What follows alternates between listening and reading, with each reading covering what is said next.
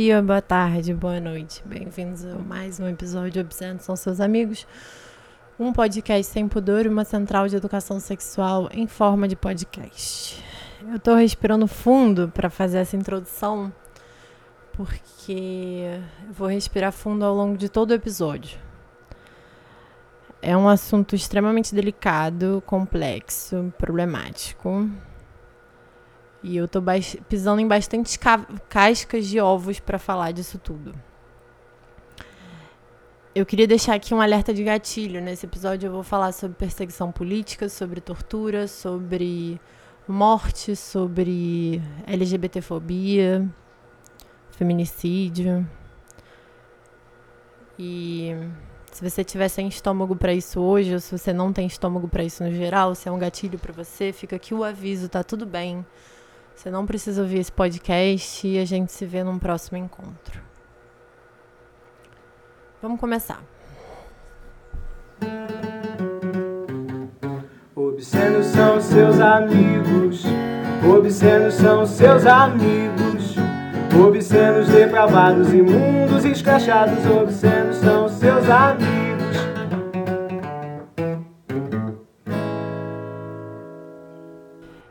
Eu tô tratando com um pouco de humor na capa desse episódio esse tema, porque, enfim, eu gostaria de fazer, na verdade, um episódio no futuro falando sobre a importância do humor. Eu acho que sou uma grande fã de pensar a comédia, de estudar a comédia.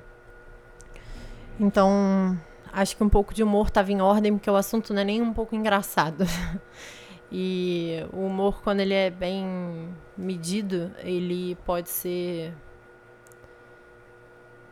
ele pode ser um, um, um, tocante também. Então a gente pega uma situação séria, quando o humor é bem feito, ele pode ficar ainda mais importante nos nossos corações, nos nossos olhos.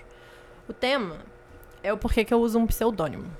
Essa é a grande pergunta que move esse podcast e que me fazem com alguma frequência. Então, eu acho que a única forma de começar a falar disso é falar um pouco sobre a noção de figura pública. Eu vejo mais e mais ao meu redor as pessoas falando, ah, porque fulano é uma figura pública, fulano é uma figura pública. E eu acho que esse termo ele é muito esquisito hoje em dia. Porque a primeira pergunta que vem na minha cabeça é quem não é uma figura pública? Se a gente está delimitando quem é, acho que era bom a gente delimitar quem não é uma figura pública. E hoje em dia, né, cada vez mais pessoas têm acesso à internet. E assim, antes de eu começar a falar muito mal da internet, e dos seus usos, eu queria fazer um, uma nota assim rápida sobre como a internet ela é um lugar complexo. É um lugar lindo que você pode fazer amigos em países que você jamais pensou em visitar ou que você sequer sabia que existiam. Agora, durante a pandemia, mais do que nunca, a gente está celebrando o fato da gente ter acesso à internet, da gente ter qualidade de vídeo, da gente poder matar a saudade dos nossos amigos através da internet, mesmo que não seja matar a saudade completamente. E a internet ela é esse espaço público que a nossa geração, e aí eu digo nossa geração, porque as chances de você ter entre 25 e 35 anos e estar tá ouvindo esse podcast é muito grande, tá aqui desde sempre. É...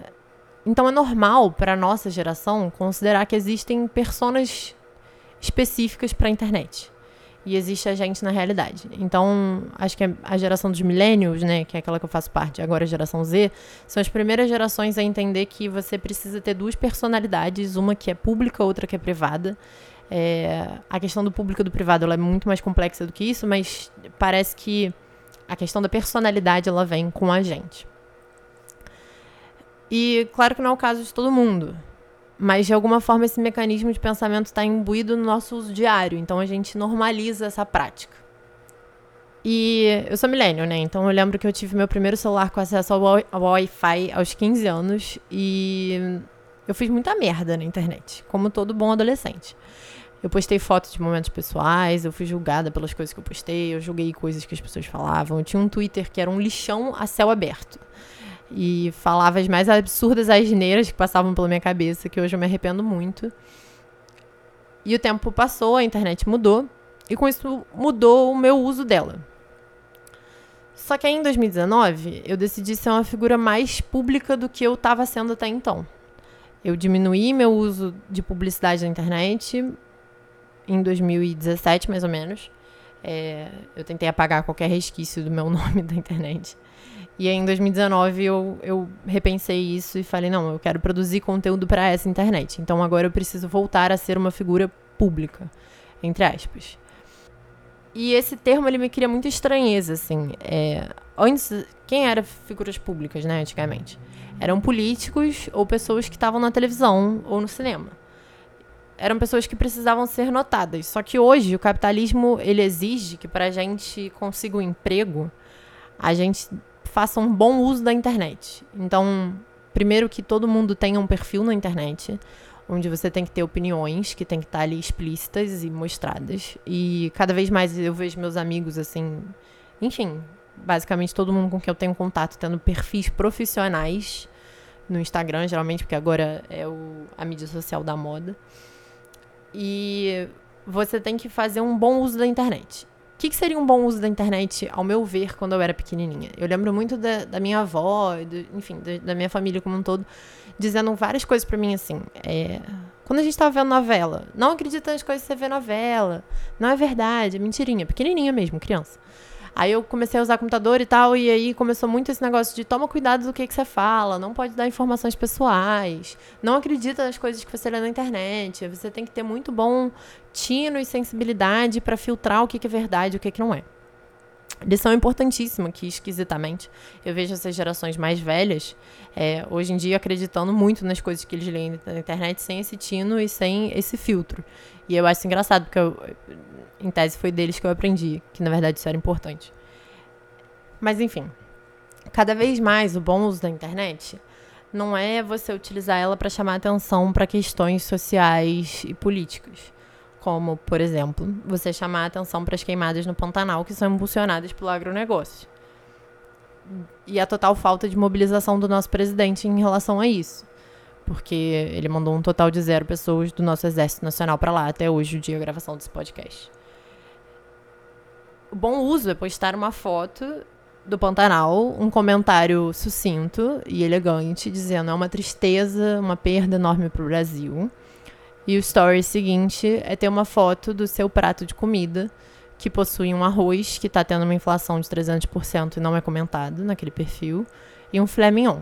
Até porque o bom uso da internet, para fazer sucesso na internet, é necessário ostentar um determinado padrão de consumo, que cai muito bem com o silêncio político.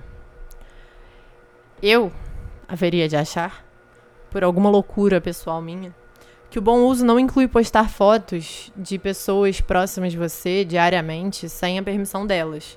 Que não inclui postar textão falando sobre a relação pessoal que você tem com outras pessoas, porque afinal isso é de vocês dois. Não inclui também a exposição de informações pessoais, como onde você mora, como você mora, quanto você gasta por semana com determinadas aquisições. Eu acho também que bom uso da internet incluiria informar pessoas, discutir opiniões de forma educada. É, incluiria a gente formar uma comunidade de pessoas que querem se ajudar e que a gente possa pensar num mundo melhor. Isso existe dentro da internet, eu não estou dizendo que não existe. Ela possibilita essas coisas. Mas esse não é considerado bom uso formal da internet e não é o uso padrão da internet. Porque esse uso ele não faz sucesso. Faz sucesso postar informação? Faz. Mas da forma mais quantitativa possível, sem ser qualitativa. Sobre isso, a Janaísa Viscardi, que é uma linguista fabulosa, eu recomendo fortemente que vocês deem uma olhada no YouTube e no Instagram dela. Ela fez um post recentemente chamado Resposta Pronta Não é Solução.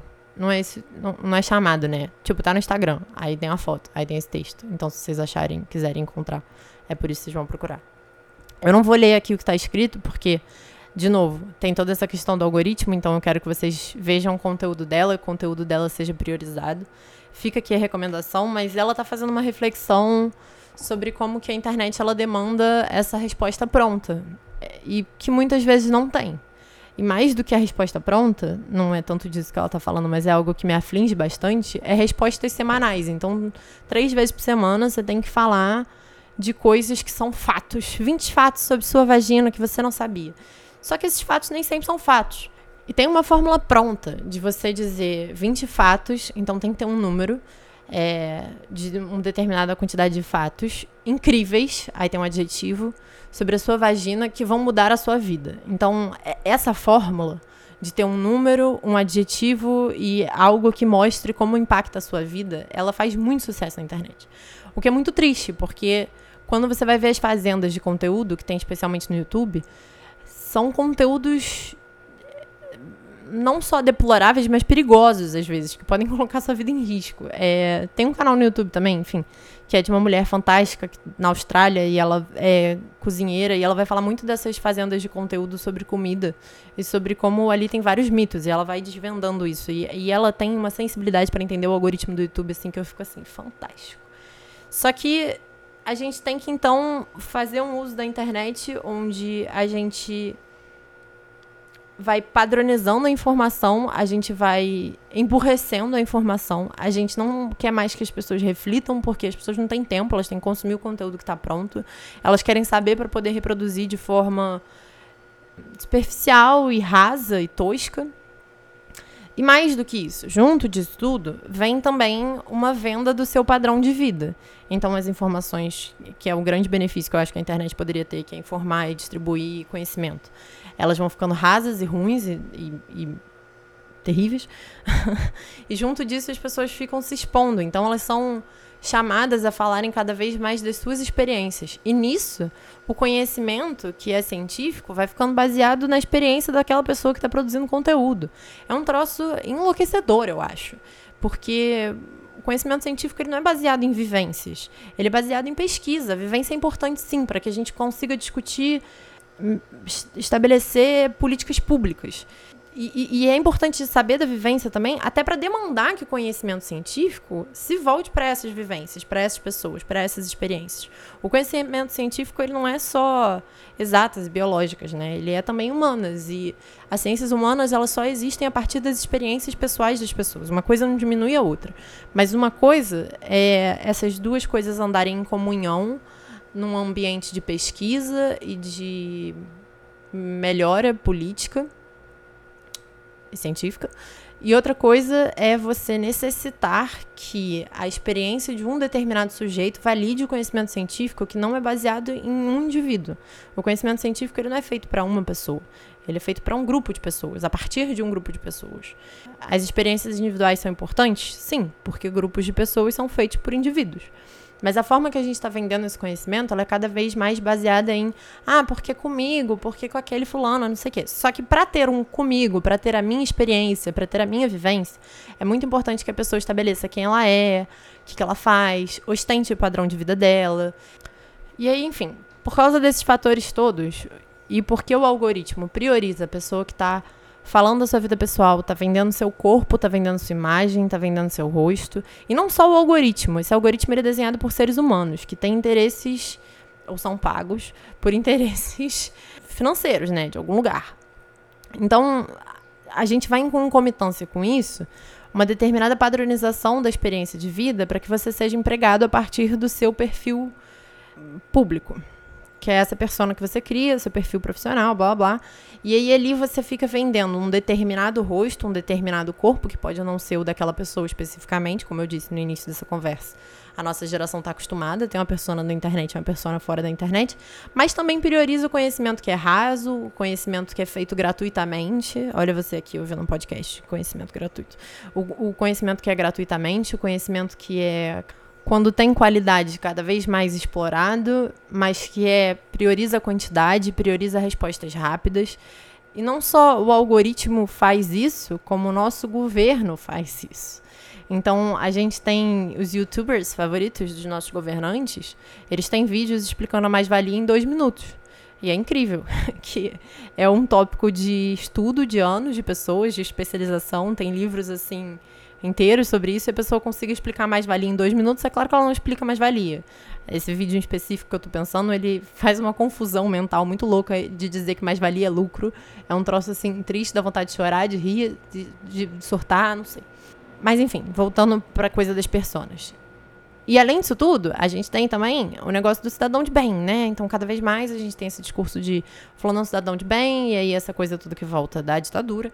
Então, você não só vende seu corpo, seu rosto, seu estilo de vida, seu ostenta, e publica informações rasas, como você também mostra que você é um cidadão de bem que vai de acordo com determinados valores. Que não são valores escolhidos aleatoriamente, são valores muito claros e bem estabelecidos com um projeto político por trás. E essas personas públicas, enfim, pode ter uma persona pública lá que faz conteúdo para internet, que o conteúdo não é tão raso, que é uma pessoa que se expressa politicamente, bota seus pontos e mais do que isso discorda desses valores do cidadão de bem.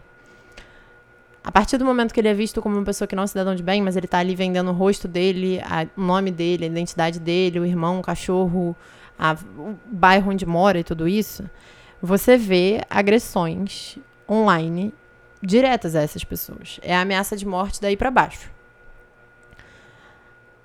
Isso, isso é, assim, no mínimo preocupante e é, é muito triste que. Enfim, nosso governo não tá nem falando da, do Pantanal que tá lá queimando nas mãos dele, que o qual ele era diretamente responsável. Né? Imagina se ele vai falar de pessoas que não vão de acordo com os seus próprios valores, que estão sendo ameaçadas de morte ou fazer qualquer coisa para protegê-las. É assustador. Se você parar para pensar e parar para ler, a coisa toda é muito assustadora. Enfim, então essa é a minha questão com o termo figura pública. E eu fico pensando muito nessas coisas todas que eu acabei de falar. E agora eu vou fazer um salto lógico que vai fazer sentido daqui a pouco. Tem todas essas questões que ficam na minha cabeça. E como se isso tudo não fosse suficiente, eu fiz história. É, então, além de eu não ir de acordo com esses valores da, da, família tradicional brasileira, porque eu fiz história, historiador é coisa de comunista, e comunista quer subverter a família e acabar com a família, blá blá. A história também é o campo de ensino que ensina pra gente sobre a ditadura e seus horrores. Se por algum acaso a pessoa que está ouvindo esse podcast não acredita que a ditadura aconteceu, eu recomendo fortemente que você vá embora, esse conteúdo não é para você. Mas para quem quiser ficar, vai aqui uma explicação rápida de como é que a história é feita, porque eu acho que isso é muito confuso. E eu tive confusão com isso quando entrei na faculdade. Levou anos de estudo, muitas aulas sobre isso, muitas perguntas, para entender como exatamente a gente chegava a um lugar de verdade quando só o que a gente tem são documentos. Então tem aí o papel do historiador, tem diversos textos sobre isso, o Legoff arrasa falando sobre isso. Qualquer pesquisa rápida com um historiador que vocês tenham contato, ou vocês podem mandar e-mail, eu mando texto sobre isso, especificamente sobre como é que o historiador pega um documento e dele consegue dizer o que, que aconteceu de fato, o que, que é a narrativa daquela pessoa que está escrevendo o documento, o que, que é uma impressão, o que, que é algo, uma névoa que fica ali em cima. E aí, o que a gente faz basicamente é, quando você quer descobrir se alguma coisa aconteceu de fato ou não, você, por exemplo, a ditadura. Então, vamos supor que a ditadura existe a possibilidade da ditadura não ter acontecido. O que, que a gente vai fazer? A gente vai ver o marco histórico onde esse, esse período aconteceu, a gente vai pegar diversos documentos de diversas instituições, e aí para isso é preciso diversos pesquisadores, para que cada um faça uma pesquisa bem aprofundada sobre isso. A gente vai pegar vários documentos falando sobre as torturas que foram sofridas, sobre as censuras que aconteceram, sobre as mudanças institucionais que tiveram. E tem um problema com esses documentos em específico, porque eles são censurados, eles são queimados, eles são trancados dentro de salas, eles são jogados fora. Até hoje. Eu lembro de uma pesquisadora que estudava ditadura e ela contou que ela foi numa determinada instituição pegar papéis e o cara falou assim: ah, aquele monte de caixa que estava aqui, a gente jogou fora semana passada. Isso é um crime. Porque você está pegando documentos históricos e rasgando a nossa história e privando o povo brasileiro de saber sobre sua própria história para poder mudá-la, para poder se posicionar politicamente. Tem uma piada interna de historiadores que historiador adora a tragédia. Mas é porque, coitados, a gente senta num lugar e a gente fala: ah, vamos estudar um determinado período que, que a gente vai estudar nesse período? A gente vai estudar o momento em que as pessoas eram felizes, a história do Maria e João, que estavam dois irmãos alegres e, enfim, que não encontraram uma velhinha para comer seus corpos e continuaram sua vida alegremente? Claro que não. A gente estuda tortura, a gente estuda censura, a gente estuda repressão, a gente estuda revoluções, onde ocorrem diversas mortes e tem diversas opiniões políticas, às vezes muitas vitórias, muitas glórias. A gente estuda guerra, onde tem corpos lancerados e a gente lê textos em detalhes sobre esses essas coisas todas. Eu lembro muito quando eu estava no início da faculdade ainda, a gente tinha que fazer um, um, projeto, era o maior projeto que a gente tinha feito até então. E a galera escolhendo seus temas voltava muito feliz para aula, falando assim: não, eu escolhi, não sei o quê, eu vou, eu vou estudar mulheres torturadas na ditadura. É um lugar meio esquisito esse historiador. Historiador é um bicho meio estranho. É, No caso, eu com a sexualidade, eu sempre brincava disso. Fazendo história, tendo que estudar sexualidade, eu só posso estudar as coisas ruins da sexualidade. Eu tenho que estudar pedofilia, pornografia, prostituição, todas as coisas que são extremamente problemáticas e são extremamente marcadas por violência. Eu não, estudo, não estudava consentimento. não tem graça. E não tem documento também. Isso é um outro fator. Mas enfim. Aí a gente pega esse monte de documento. Um monte desses documentos relatam torturas em termos explícitos. Essas torturas são narradas. Aí começa toda uma outra campo da história, que é a questão da memória, a questão da história oral, que é como dissuadir o que, que é uma invenção daquela pessoa por motivos sentimentais, e tem psicologia no meio, e o que, que é verdade. Bom, se você tem uma pessoa falando que ela foi torturada num regime político, que é uma coisa governamental, você pode olhar e falar por quê, né? Que eles fariam isso, porque que eles gastariam tempo, dinheiro com você para te torturar. Se você tem milhões de pessoas dizendo que elas foram torturadas e apontando motivos do porquê que o governo gastaria tempo e dinheiro para fazer essas coisas, a história já vira um pouco outra. Eu lembro que quando eu estava dando uma aula sobre isso, eu disse para os meus alunos a questão da história oral é extremamente complexa. Mas vamos então supor que duas amigas suas brigam. E você quer tentar entender o que aconteceu com a briga. O que, que você vai fazer? Você vai acreditar na primeira história que te conto? Não. Você vai ouvir a sua primeira amiga, você vai ouvir a sua segunda amiga, você vai ver que ali tem pontos em comum, pontos dissonantes, vai botar as duas para conversar, ou não, também não se mete, tá ligado? A história não é tua. Mas enfim. É, e vai conseguir discernir o que, que aconteceu ali de fato.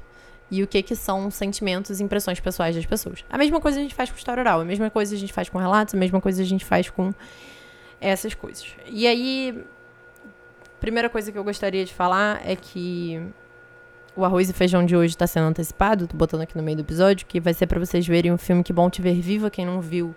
É um filme fantástico, brasileiro, falando sobre mulheres que sobreviveram à ditadura e elas contam relatos bastante explícitos das suas torturas. Tem esse fator, eu, eu recomendo esse filme porque eu fiz um trabalho em cima desse filme falando sobre como que é a questão do gênero e da classe, da raça. Na ditadura, operava as formas diferentes em que aquelas torturas aconteciam. Então, mulheres sofriam torturas específicas para mulheres porque elas eram mulheres. Homens. É, é, é impossível dizer que homens sofriam torturas mais leves, mas tinha uma determinada coerção psicológica das mulheres que era diretamente ligada à sua sexualidade. E aí, enfim, foi isso que eu fui estudar um pouco. Esse filme é fantástico, eu super recomendo. E na ditadura, para quem tiver interesse em estudar e ter informações científicas sobre isso, é, é rápido de ver que as pessoas morriam porque elas estavam acabando com os valores brasileiros ou só porque elas eram negras, pobres, mulheres, comunistas, por serem políticas, por discordarem do governo, por quererem o melhor para as pessoas ao seu redor. Mas a ditadura faz tanto tempo. Por que, que você está falando disso? Faz, faz tanto tempo assim. A gente não tem reprimendas sérias aos torturadores. A gente não tem um museu em cada cidade contando absolutamente tudo que a ditadura fez com aquela cidade, das pessoas que morreram, ou honrando, suas memórias. A gente tem até hoje corpos desaparecidos e nenhum órgão institucional procurando esses corpos. Ou, enfim, né? Essas pessoas, ou seus restos mortais. A gente assume que eles morreram, porque, enfim a gente não tem lugares de memória, que é um conceito tão custoso aos historiadores, sérios e dignos e trabalhados sobre isso. A gente não tem investimento público para que haja institucionalmente um lugar onde a gente possa falar sobre os horrores que o nosso país cometeu contra os seus cidadãos. Então, será que faz tanto tempo assim? A gente não trabalha socialmente a nossa história que é marcada com sangue. Isso vale para a ditadura, mas vale também para a escravidão. A gente não tem isso nem com escravocratas para a escravidão que acabou, em teoria, há 132 anos atrás. A gente não fala de sermos o último país da América, continente americano, como um todo, a abolir a escravidão. A gente mal fala dos interesses por trás dessa abolição, porque tinha interesses econômicos. Essa abolição não aconteceu porque agora. Ah, Finalmente, clicou um estalo aqui na cabeça e agora a gente decidiu que vocês são seres humanos e não propriedade e por isso merecem dignidade. Nada disso aconteceu. Mas ok. Vamos parar e supor que vocês têm razão. A ditadura faz muito tempo e por que eu uso um pseudônimo em 2020 quando tem anos já que a ditadura passou, acabou e está superada? Eu queria ler uma, uns trechos de uma reportagem do El País, que eu vou dizer o nome da reportagem depois que eu terminar de ler, porque eu não quero dar spoiler. Que conta assim: Região Sul, jornalista atropelado. Foi muito rápido, senti a roda como se estivesse me puxando, simplesmente caí no chão. Relata jornalista e produtor audiovisual Guilherme Daldim, 26 anos, atropelado no dia 7 de outubro. A violência ocorreu em frente ao bar do Torto, na região central e boêmia de Curitiba, capital do Paraná, na qual é comum conversar na calçada. O jovem estava com colegas no bicicletário. De costas para a rua, Daldim disse que de repente sentiu o carro, um sandeiro branco, bater no lado esquerdo da sua cintura e passar por cima do pé. Com o movimento da roda passando sobre o meu pé, eu caí com tudo no chão e comecei a sentir a fisgada, como se estivesse puxando. Isso foi em milésimos de segundo. Não fazia ideia do que estava acontecendo. Simplesmente caí, depois fiquei muito preocupado com a minha perna. Minha impressão é que tinha acontecido algo pior. O motorista fugiu sem prestar nenhum tipo de assistência. Seus amigos o seguiram. Era um homem ou uma mulher, segundo seus amigos. Ele estava com a camiseta do Brasil, da seleção brasileira de futebol. Pararam o carro do lado e perguntaram se era ele que tinha atropelado. Relataram que ele abaixou o vidro e, de forma bem fria, fez um gesto de quem vai pegar algo no console, dizendo: Eu tenho uma surpresinha aqui para vocês. Com medo de que fosse uma arma, eles foram embora.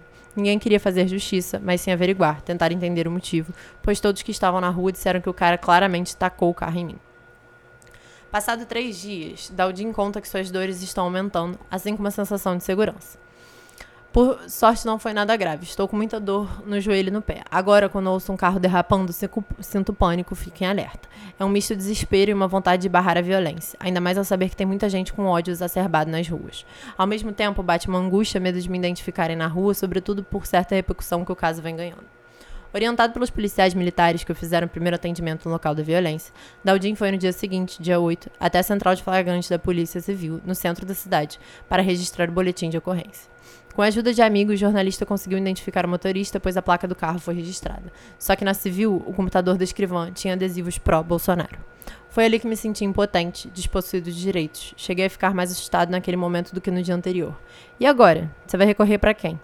O jornalista mudou de delegacia e foi até o departamento da Polícia Civil em outro bairro, na Mercedes, com o objetivo de se sentir menos acuado a prestar queixa. Outro caso. O policial que me abordou na rua, que me agrediu, que me chutou no chão, que me deu a rasteira, ele olhou pra minha cara e falou assim: Ele não? Você acha gostoso? Era isso que você queria? Eu só tiro daí se você falar. Ele sim. Relatou a cozinheira e doula Luiz Alencar. O fato ocorreu na segunda-feira, dia 9 de outubro, na 64ª Delegacia de Polícia do bairro Jardim Coimbra, São Paulo. Ela foi abordada por dois PMs por volta das 14 horas, próximo à sua casa. Ela estava fazendo um stencil com os dizeres ele não em um muro. Os policiais nem me chamaram nem me advertiram verbalmente. Eles já chegaram me agredindo. Um deles arrancou sua mochila, torceu seu braço e a, a algemou. Enquanto ele me prensava na parede, ele começou a gritar no meu ouvido: Sua puta, ele sim. Sua puta, vagabunda, ele sim. Não vai ter mais nenhum vagabundo igual a você na rua fazendo essas merdas. Luísa disse que o policial pediu que ela cruzasse as pernas depois de uma rasteira. Eu caí de peito no chão. Ele já prensou minha cara no chão e continuou falando. Sua puta petista fedida. Ele ficou ali me agredindo. O outro policial pediu reforço e, de acordo com a cozinheira, pouco tempo depois surgiu mais uma viatura e cinco motos da polícia militar. Eles ficaram ainda fazendo uma cena, me prensando no chão, as pessoas me olhando naquela situação. A situação já é caótica. Isso aqui é um comentário pessoal. A situação já é caótica, mas para que que você precisa de reforço quando são policiais contra uma cidadã? Enfim, voltando ao relato. Luísa chegou à delegacia por volta das 15 horas. Ela conta que foi colocada em uma cela nua enquanto os homens passavam do outro lado da grade, olhando e rindo. A delegada mandou tirar a roupa, algemada. Nisso, eles abriram já uma cela e me botaram lá dentro. Disseram que precisavam averiguar minha roupa e aí me deixaram pelada, um tempo dentro da cela. Quem me conduziu e quem pediu para eu tirar a roupa era uma mulher, a delegada Cristiane. Só que enquanto eu estava lá dentro da cela, passaram vários policiais homens. Eles me olhavam e riam. Ela conta que só saiu de trás das grades às 16h30, depois que obedeceu às ordens do policial e falou, ele sim. Ele falava, olha para mim, olha para minha cara. Fala, ele sim, dando risadas, contou Luísa. Eu saí da delegacia 9h30. A sensação era de que eu estava vivendo na ditadura. Outro caso. Laura estava com seu namorado, duas sobrinhas e a irmã em uma padaria, programa típico paulistano para um domingo. Sua irmã foi falar que atendente para, para saber onde sentar, quando passou por um homem que esperava uma mesa. O homem, do nada, começou a gritar com a minha irmã. Disse que ela é vagabunda, que ela estava furando fila. Começou a gritar: Pode sair daí, sua vagabunda. Pediu desculpas e tentou explicar que tinha sido mal entendido. Foi quando ele percebeu que ela não estava sozinha, mas se tratava de uma família negra. Quando ele me viu, viu meu namorado, minha sobrinha Annie, a mais nova, Belinha, que está de Rastafari, começou a gritar: Essa mamata vai acabar, Bolsonaro vai acabar com todos vocês, vamos poder meter bala. Ele depois continuou para a irmã, segundo Laura: Você é uma vagabunda, vai tomar no cu, vocês votam no Haddad, vão perder de lavada. Para a jovem transexual de Belo Horizonte, Gilderte Andrade, conhecida como Gil, a única palavra que vale para descrever o momento atual é medo. Era quase meio-dia, ela estava na praça de estação no último sábado, dia de outubro, no centro da capital mineira, no, parada no ponto de ônibus. Na praça acontecia uma manifestação pró-Bolsonaro e um rapaz colocou um adesivo do candidato no seu peito. Eu falei: "Não quero votar nele, você tem que você tem que ter respeito." E tirei o adesivo. De repente, senti um tapão nas costas. O rapaz havia colocado outro adesivo. Eu arranquei novamente. O homem deu então uma rasteira na jovem. Eu caí, a bota dele cortou meu tornozelo. Se eu tentasse levantar, ele ia continuar me agredindo. A única pessoa que ajudou foi um homem que também estava no ponto de ônibus. As pessoas que estavam na manifestação não fizeram nada. Jill disse que não fez o Bel por medo. Fiquei com medo de falar. A situação está muito extrema. Não que não era difícil, mas está ficando pior. Jill afirmou que está cada vez com mais temor de sair de casa, pois tem escutado muitos relatos parecidos com o seu de amigos LGBT. A gente vai ficando acuado, trancado em casa, não conseguindo trabalhar. Eu quero poder existir sem ser questionado e pressionado o tempo todo. Amiga de Jill, Isabela, ela pediu para não usar seu nome real por medo de sofrer represálias. De 25 anos, também é transexual e foi atacada em Belo Horizonte por quatro homens vestidos com camisetas de apoio a Jair Bolsonaro, depois de ter saído de uma festa no dia 30 de setembro. Eles me puxaram para dentro do carro pela janela. Os dois de trás sentaram em cima de mim e deram muitos socos no meu rosto, jogaram um cigarro aceso e ainda cuspiram. Segundo ela, um deles estava armado. Durante todo o tempo eu escutei: Se ele ganhar, vamos poder caçar mais macacos. Traveco. Não vamos te matar agora, porque você ainda pode ter jeito. Mas se não tomar, você vai morrer de AIDS. Depois dessa tortura, eles a mandaram descer sem olhar para trás, ameaçando atirar. Meu amigo insistiu muito para que eu denunciasse a polícia, e a tentativa foi um total desastre.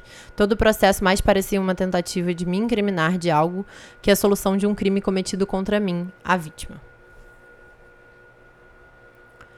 Em Niterói, um prédio da região sul foi atacado durante a comemoração da vitória de Carlos Gordi, PSL, a deputado federal.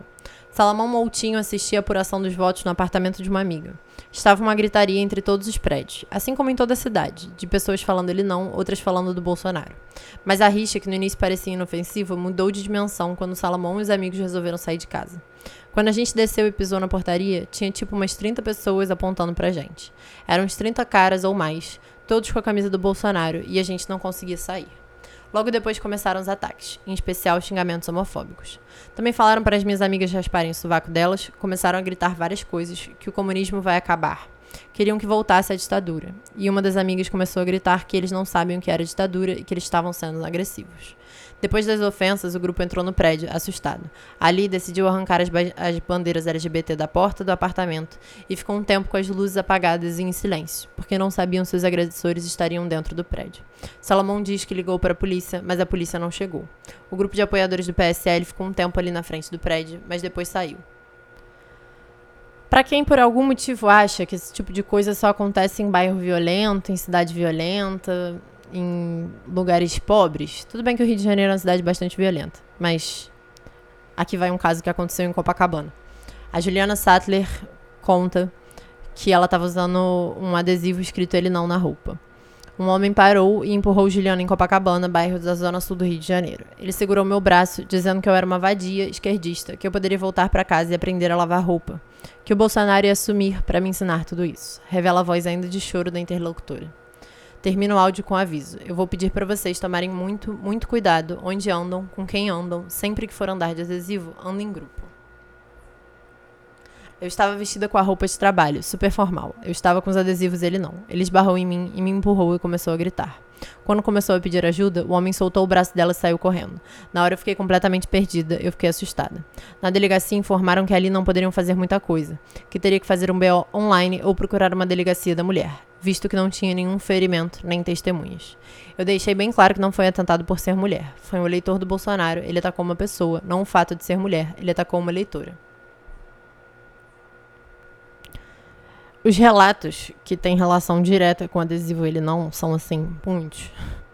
Mas enfim, vou ler um último da região centro-oeste. Em Brasília, a nossa capital, a estudante ativista Maiara de Souza, de 27 anos, foi vítima de uma simpatizante de Jair Bolsonaro. Ela foi agredida e xingada com dois socos na madrugada do dia 9 de outubro. De acordo com as informações do jornal Correio Brasiliense, a militante do movimento social Levante Popular da Juventude estava em um bar com quatro amigas quando foi abordada pelo agressor. Após repetidos pedidos para que ele se afastasse da mesa, o homem começou a gritar Bolsonaro 2018. E no momento em que Maiara foi fumar um cigarro, ele deu o primeiro soco no olho esquerdo. A mulher caiu no chão e recebeu outro golpe, dessa vez no queixo. O homem fugiu do local. Maiara registrou o caso na Delegacia Especial de Atendimento à Mulher. Houve três casos registrados parecidos com esse na região. Bom, todos esses casos foram contados quando o Bolsonaro nem tinha sido eleito ainda. É, eu acho que para mim o mais chocante deles todos é a questão da delegada da Polícia Civil com um adesivo pró Bolsonaro, mas todos eles são extremamente chocantes. E eu não sei se vocês repararam uma tendência das pessoas falando que isso parece a ditadura, que foi tortura, coisas assim. Mas a ditadura faz muito tempo, né? Então vamos continuar outros, outras reportagens que eu selecionei aqui pra gente no dia de hoje. Ah, a última reportagem, eu disse que eu ia falar o nome, eu não falei o nome, peraí. Ela doeu ao país e chama Apoiadores de Bolsonaro realizaram pelo menos 50 ataques em, todos os em todo o país. E ela foi publicada dia 11 de outubro de 2018. Essa reportagem, ela chama Bolsonaro sugere que os pais rasguem páginas sobre educação sexual de caderneta de saúde da adolescência. Ela foi publicada dia 7 de março de 2019. É da Globo. O presidente Jair Bolsonaro afirmou em uma transmissão ao vivo no Facebook que vai reeditar a caderneta da saúde da adolescente impressa pelo Ministério da Saúde por considerar que suas ilustrações são inadequadas ao público-alvo. Enquanto o novo modelo não chega, Bolsonaro sugere que os pais rasguem as páginas de onde estão as figuras dedicadas a explicações sobre educação sexual. Uma página exibida por Bolsonaro tem seis ilustrações sobre como usar a camisinha masculina, desde a abertura de sua embalagem ao modo como deve colocá-la e, depois da relação sexual, retirá-la do pênis. O presidente também mostra para a câmera uma página que há um desenho de uma vulva, destacando as suas divisões. O texto também detalha como deve ser feita a higiene íntima. Aqui vai a citação direta do nosso presidente. São 40 páginas, tem muita informação boa, precisa, mas no final dela fica complicado, no meu entendimento. Se você, pai ou mãe, achar que não, é direito teu, ressalta o presidente, ao lado dos generais Otávio Rego Barros, porta-voz do governo, e Augusto Heleno, chefe do Gabinete de Segurança Institucional. Então, uma sugestão. Quem tiver cartilha em casa, dá uma olhada, porque vai estar na mão dos seus filhos. E se você achar que é o caso, tira essas páginas que tratem desse tipo de assunto. Expus o problema e então a solução. A decisão que ele tomou, o Bolsonaro. Vai fazer uma nova cartilha com menos páginas, mais barata, sem essas figuras aqui, e no final vamos rapidamente distribuir e recolher as anteriores. Eu acho fascinante como o discurso vai. Fica da sua opinião o que você achar para a gente vai fazer uma nova, censurar as coisas que já estavam aqui antes, redistribuir e recolher as anteriores. Então, que porra de escolha é essa? E mais do que isso, eu não sei se vocês perceberam o conteúdo, né? São páginas que ensinam como colocar e tirar uma camisinha e tem um desenho de uma vulva e de como fazer sua higiene íntima. Se isso não é o que eu faço, eu não sei o que, que é. Mas enfim, vamos para a próxima questão, sei lá. Essa próxima exposição vai ficar um pouco longa. Eu vou ler diretamente das preliminares da tese de doutorado de uma historiadora, pesquisadora fantástica, maravilhosa, que eu admiro assim com todo o meu coração. E ela fala um pouco da questão do queer museu. Eu acho que ela faz uma exposição muito boa, então eu vou ler diretamente da tese dela. Tinha outras coisas que eu gostaria de falar. Pensei em falar um pouco sobre o texto do Najib contra a educação sexual, mas enfim, acho que o queer museu está de alguma forma um pouco apagado nas nossas memórias eu queria que a gente tivesse muito bem estabelecido o que foi aquilo. Em agosto de 2017 foi inaugurada em Porto Alegre a exposição Queer Museu, Cartografias da Diferença na Arte Brasileira, que reunia cerca de 270 obras de artistas nacionais contemporâneos e tinha como tema diversidade e expressão de gênero. A temática incomodou determinados segmentos da sociedade que poucas semanas após a abertura iniciaram nas redes sociais uma intensa campanha pelo seu cancelamento. Dentre as críticas, destacou-se a acusação de que, de que a mostra promovia a pedofilia, a pornografia e os mais variados ataques à moral e aos bons costumes que se possa imaginar. Argumento que se justificaria pela existência de apelo sexual, mesmo o ato não se consumando. Sobre a ameaça de boicote, o Banco Santander suspendeu a exposição e, em contrapartida, diversos grupos se mobilizaram também contra essa medida. A esses parecia espantoso que obras de artistas mais que consagrados, tais como Alfredo Volpe, Cândido Portinari, Flávio de Carvalho, Lígia Clark, Alair Gomes e Adriana Varajão, estivessem sendo acusadas de pornográficas. Vejamos que o debate não perpassou a legitimidade da pornografia enquanto representação, mas a qualidade das obras ali reunidas a partir do argumento pornográfico.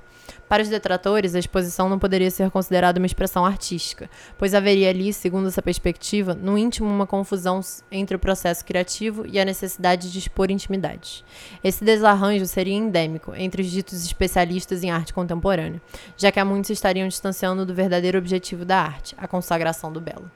Para os que defendiam sua permanência, por outro lado, aquelas criações não poderiam ser confundidas com pornografia justamente por constituírem obras de arte.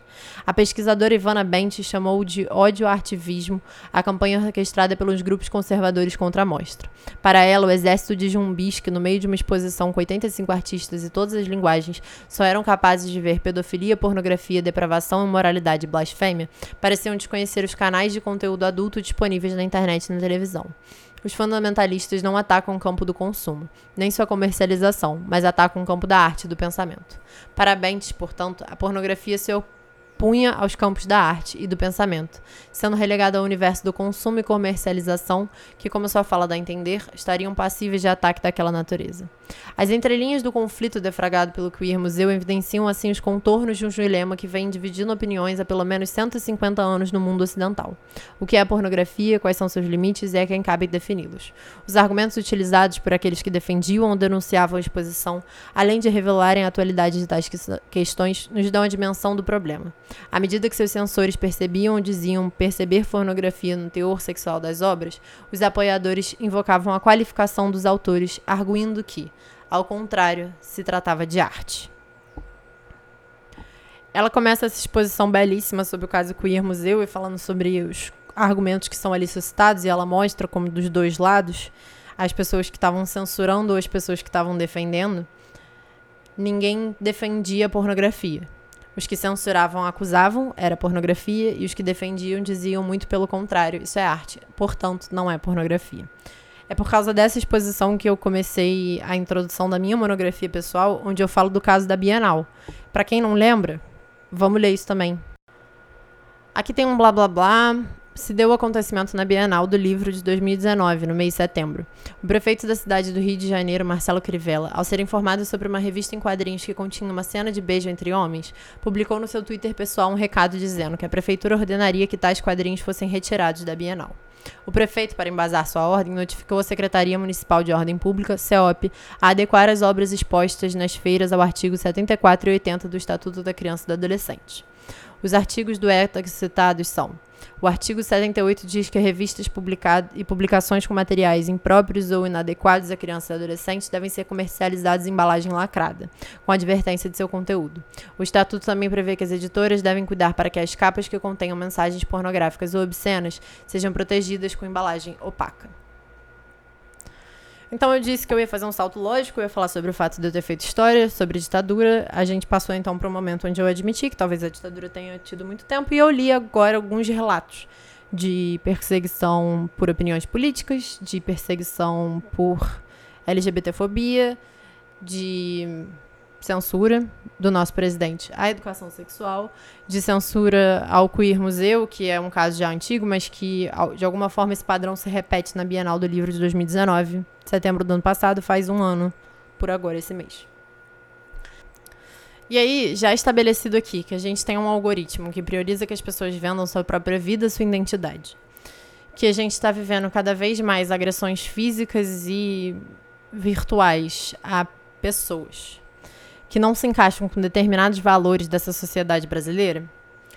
Nessa seara de alvos, eu sou mulher, formada em história, sexóloga, comunista, feminista e, como se não bastasse, feminista marxista.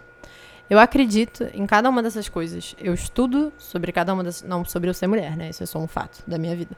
Mas, assim, eu estudo todas as outras coisas. Eu acho que elas têm uma importância política gigantesca. E a minha opinião política, por causa desses fatores, eu me identifico com eles, não por ser mulher, eu simplesmente sou mulher. Mas assim, tirando isso, todo o restante, são coisas que eu escolho me identificar e essas escolhas, elas vai de encontro à prática de grandes gigantes nacionais. Como se isso não bastasse para a listinha de coisas terríveis que eu faço, eu também sou contra a agropecuária, né? O agro é pop, o agro é tudo.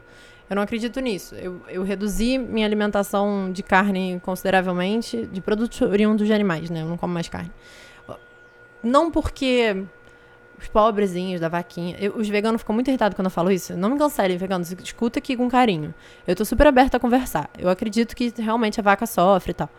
Só que assim, esse sofrimento da vaca, por enquanto, ele não me gera tanta empatia quanto eu acho que vocês gostariam. Mas o que me gera tremenda empatia é saber que tem pessoas que trabalham em galinheiros que têm uma rotabilidade de dois meses, porque o ambiente é tão insalubre que nenhum trabalhador consegue ficar lá mais de dois meses.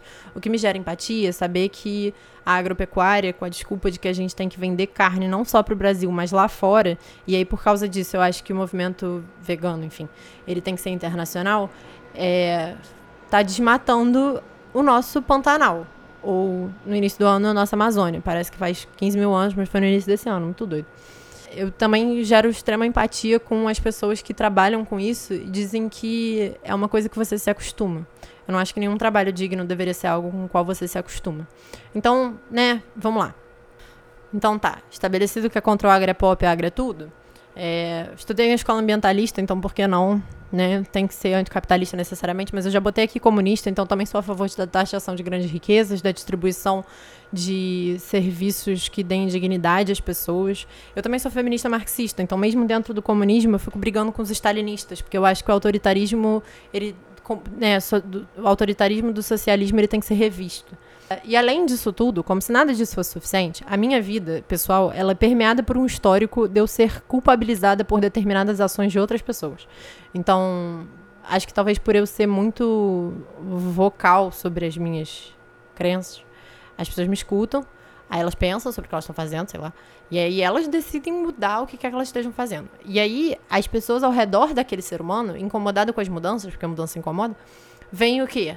Ela. Ela é a precursora dessas mudanças. Então ela é a culpada, ela te manipulou, ela fez com que você mudasse. Isso é assim, desde que eu tenho 9 anos de idade e uma garota decidiu beijar um outro garoto, que eu não tinha nada a ver com essa situação, fiquei sabendo depois. E aí eu tive que ouvir da mãe dela que era tudo influência minha e que eu era uma péssima pessoa, péssima influência. E isso vai até hoje, quando enfim, outros casos pessoais. É porque hoje em dia eu já não posso falar mais que as pessoas já não têm mais contato, então que se foda, foi algo que aconteceu quando a gente tinha 9 anos. Mas hoje em dia isso acontece muito ainda. Aconteceu em lugares que eu trabalho, quando eu comecei a fazer determinadas perguntas que eram incômodas. Aconteceu com pessoas que estavam tendo determinadas relações e outras pessoas não gostavam dessas relações e aí me culpabilizavam por isso. É, enfim, voltando ao que eu tava falando. Eu sou um alvo muito fácil e a mira certa de grupos odiosos. Grupo formado por sujeitos que acreditam que a morte de pessoas como eu torna o Brasil um lugar melhor. É meu direito não querer passar por isso e, ao mínimo, ter esse direito respeitado. São escolhas. Eu posso colocar o conteúdo ou a identidade de lado. Eu acho que esse conteúdo é importante demais, ele é pouco falado demais para eu botar ele de lado. Então, eu preservo a minha identidade. É lógico, eu não sou lúdica o suficiente de achar que se o Brasil, vamos botar isso entre aspas, abre aspas, se o Brasil voltar a ter uma ditadura, fecha aspas, e quiserem me encontrar e me matar, etc. Vão encontrar. Eu sou uma pessoa registrada, né, no civil. Mas, se der para evitar, enquanto isso, que todos os minions que seguem determinadas pessoas que acreditam que eu devo morrer, me atacando na minha esfera pessoal e tendo acesso às pessoas com quem eu me relaciono, para mim, me parece uma boa ideia evitar isso ao máximo. Então, é, é com muita cautela que todo esse conteúdo é produzido, tanto aqui quanto no Instagram, e enfim. Eu uso um pseudônimo e eu não mostro meu rosto porque eu tenho medo de morrer. E mais medo de morrer, que eu acho que seria algo indolor e vai acontecer em algum momento, e eu sou ateia, então que se foda. É medo de ser torturada, é medo de ser presa nua em uma cela de cadeia enquanto policiais passam, é medo de ser colocada nua numa sala escura amarrada a um poste com uma serpente jogada lá, sem luz para você saber quanto tempo passa. São 2 minutos ou 45 minutos. É medo de ter colocar, de serem colocadas baratas no interior da minha vagina, porque eu tenho uma vagina. E aparentemente o próprio fato de eu ter significa que ela deve ser usada para me fazer mal. E não para me fazer bem. Jamais que uma mulher deve usar a sua vagina para se fazer bem, mas se ela puder ser usada para fazer mal àquela pessoa, é incentivado politicamente. Ai, pesado, né? vamos, vamos recapitular, porque eu acho que esse episódio todo ele ficou bastante espalhado, com muita informação, sem muita conexão entre eles. Em parte porque tem um investimento emocional muito grande meu nessa questão. Foi muito difícil fazer esse roteiro, foi muito difícil selecionar essas reportagens. Eu li várias outras. Muitos casos de violência. Eu li muita coisa sobre como a minha profissão não deveria existir. Eu entrei em twitters de bots e de pessoas que acham que pessoas como eu merecem morrer. E tudo isso foi muito doloroso. A pergunta que move esse episódio é: por que eu uso um pseudônimo? A resposta vem em muitas partes. A primeira delas, porque a noção de figura pública me incomoda. Isso, em si, abre uma bifurcação. Dentro dessa noção de figura pública, as pessoas elas são incentivadas pelo algoritmo a venderem as suas vidas e experiências pessoais e exporem os seus relacionamentos, silenciarem suas opiniões políticas de uma forma que é mais confortável ao liberalismo que deve te empregar. Dessa primeira bifurcação influencia a segunda bifurcação, que é, junto com isso, o conteúdo vai ficando cada vez mais raso e cada vez mais o conteúdo que é científico, ele vai sendo selecionado de acordo com as experiências desses indivíduos que fazem conteúdo para internet. Então, a experiência pessoal do sujeito diz qual conteúdo científico é válido ou não é válido. Por causa disso, eu expliquei um pouco sobre como os indivíduos são sim importantes para a ciência, mas a ciência não é feita por e para indivíduos, é feita para grupos, que espero que os indivíduos façam bom uso dela, claro, óbvio.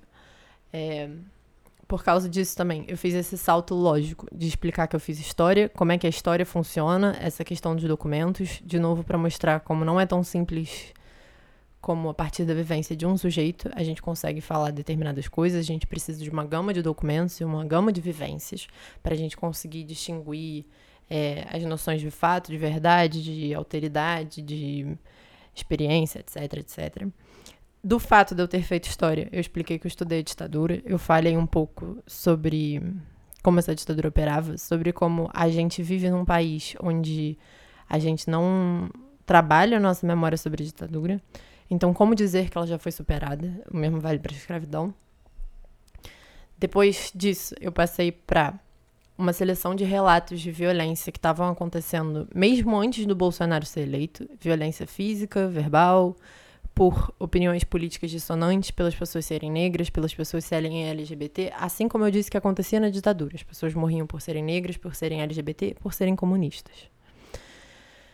Então eu passei para uma reportagem onde o nosso presidente diz que é uma questão de escolha dos pais. Só que ele vai gastar dinheiro para imprimir uma nova cartela, não importa se ela é mais barata, isso é investimento financeiro, porque já tinha a cartela impressa para recolher as anteriores, o que é uma forma de censura, para redistribuir. E não era uma cartela qualquer, era uma cartela que falava do conteúdo que eu acredito que deve ser feito, ensinando as pessoas a cuidarem e portarem seus corpos, como eles funcionam, como ter a melhor relação sexual possível, de forma explícita, não é de forma a proteger os outros sujeitos ou envergonhar os outros sujeitos. Disso eu passei para duas exposições sobre como que outras formas de censura aconteciam, então no Queer Museu e na Bienal. E a desculpa por trás dessa censura é sempre que não é um conteúdo apropriado para crianças, que é uma coisa que eu discordo veementemente. É sobre como a pornografia não é digna de defesa, nem mesmo daqueles que querem defender que a exposição não seja censurada. Ela é sempre algo ruim que deve ser silenciado. E isso tem uma relação direta com o fato que eu estudo pornografia. Então, depois disso tudo, eu expliquei. eu sou mulher, eu sou comunista, eu sou feminista, eu sou sexóloga, eu fiz história. Todos esses motivos são mais do que suficiente para a não ditadura que a gente vive hoje. Eu ser uma mulher alvo de ataques virtuais ou físicos, verbais, para que a gente tenha uma, um exército de minions atrás da minha pessoa e das pessoas com quem eu tenho relação por causa do conteúdo que eu produzo.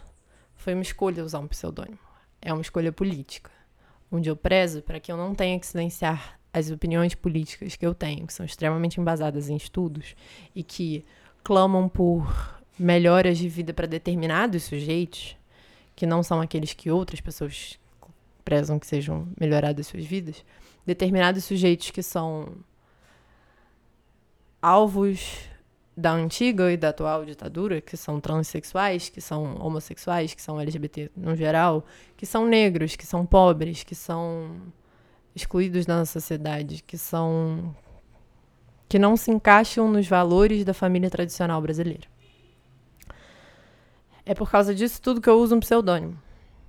E eu entendo que as pessoas façam essa pergunta para mim. Mas é mais respeitoso simplesmente respeitar o meu pseudônimo do que ficar me questionando por que, que eu uso ele. Essa escolha não é uma escolha fácil, ela é uma escolha que vem com todos esses outros fatores por trás. Vem com estudo e vem com a dor diária de ler na internet que pessoas como eu não deveriam existir, que conteúdo que eu faço é uma degradação da família tradicional brasileira. E a sensação que eu tenho quando eu leio isso é de que a família tradicional brasileira é uma família que preza para que as crianças não tenham informação sobre o que é violência, para que a mesma família tradicional brasileira possa ter indivíduos que abusam de suas crianças. Quando eu digo isso, eu ataco o coração de muita gente que acredita nesses valores. Não é uma frase ou um, uma linha de raciocínio fácil, simples, até porque, claro, não é toda a família tradicional brasileira. Mas, por trás dessa família tradicional brasileira e defendendo os valores dela, que incluem a ausência de educação sexual, também estão as pessoas que se aproveitam dessa ausência. A família tradicional brasileira, que está sendo defendida hoje em dia, também é uma família que pode carregar uma arma, que pode atropelar um sujeito que está num bar com seus amigos e esticar a mão no console e ameaçar pessoas. Infelizmente, talvez. Eu não tenho pretensão de usar uma arma. Eu não tenho pretensão de saber usar uma arma. E se eu for ameaçada por essas pessoas, eu tenho certeza que eu vou ser alvo fácil. Então é só uma medida simples e perene, convenhamos, de proteção. Porque se, entre aspas, o nosso governo resolver que pessoas como eu realmente merecem morrer e ele tomar as medidas necessárias para que coisas como essa aconteçam, vai acontecer. Tem um outro fator que eu tava debatendo se eu deveria falar ou não, porque eu fui ameaçada de processo recentemente, que é como se isso tudo não fosse suficiente. É, como é que eu boto isso, meu Deus? Desde pequena, a pessoas ao meu redor têm contato com pessoas que foram beneficiadas diretamente pela ditadura. Desde pequena, eu convivo ao redor de determinados sujeitos que atuaram, que se beneficiaram diretamente da ditadura. E há relatos de que o general presidente Figueiredo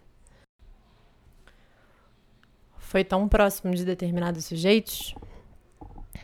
Eu nunca vi isso. Eu não sei se é verdade. Mas já me disseram que tem uma foto dele me segurando no colo. Pessoas muito próximas de mim dizem alto e bom som que pessoas como eu não deveriam existir.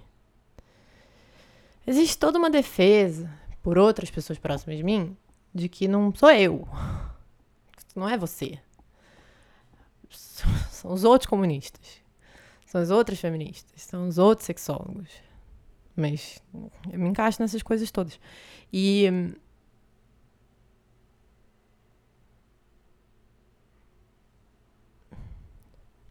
Tem algumas vozes falando na minha cabeça quando eu conto todas essas coisas.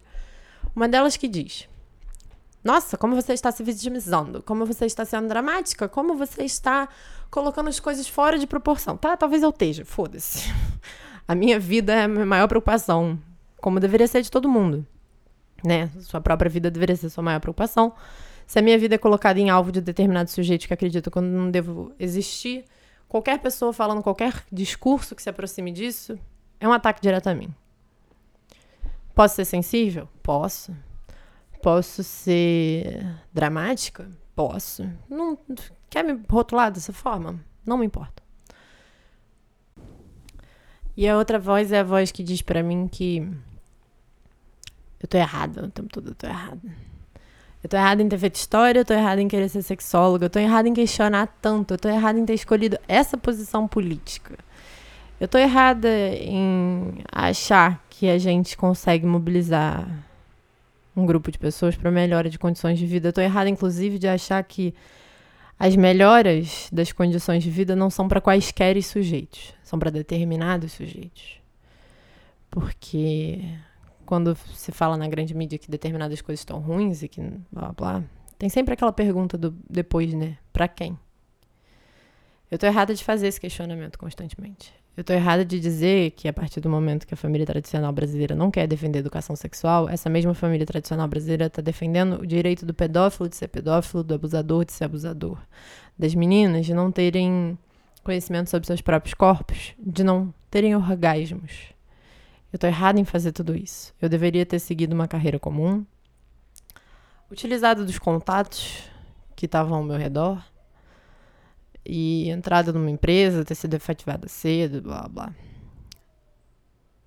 E é sempre um debate. Eu tenho, assim, isso é constante na minha vida, quase diariamente.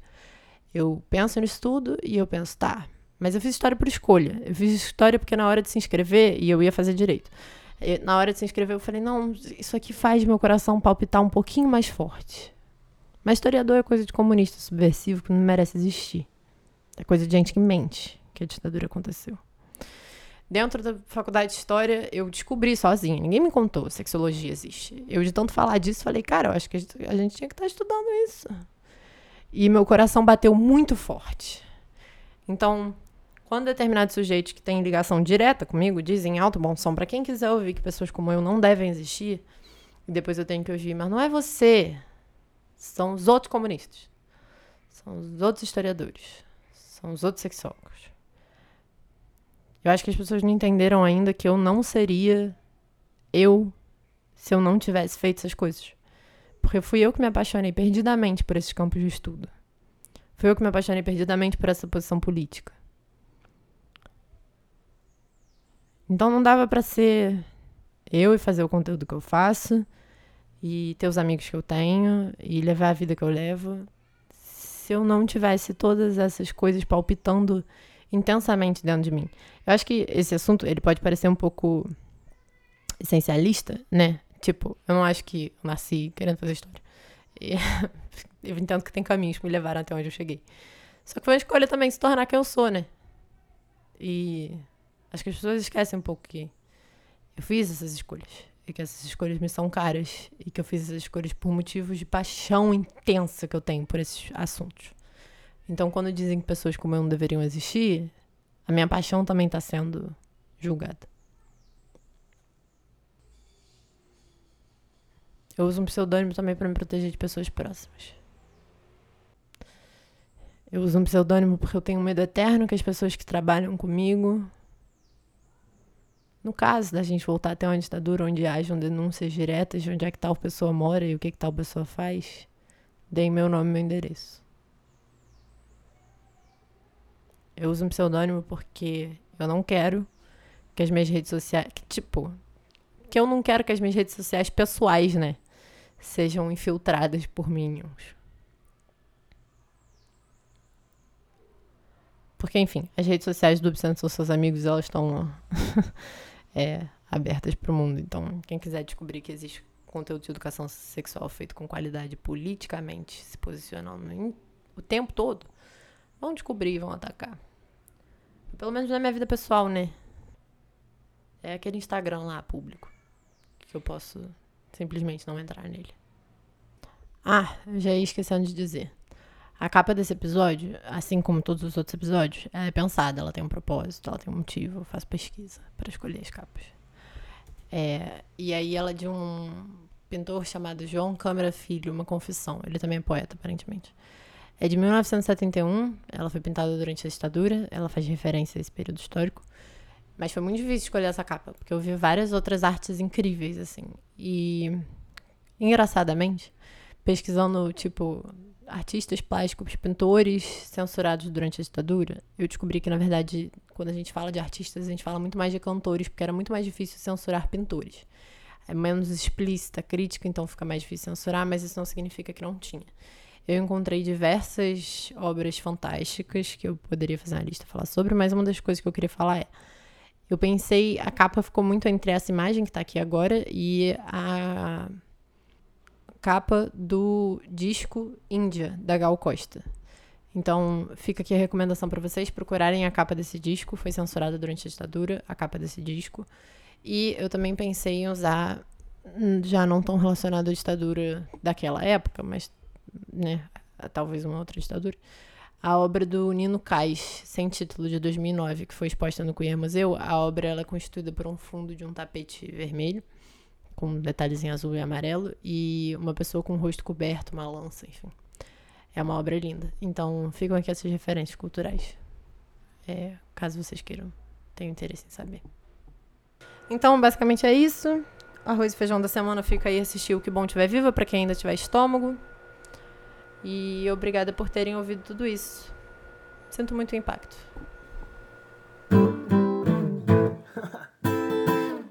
Alguns agradecimentos. Eu agradeço demais a Francisco Maciel Pires, que você pode encontrar no Instagram, um cacho de música, por fornecer a vinheta. O contato dele está na descrição desse episódio. E eu acho que tá bom, né?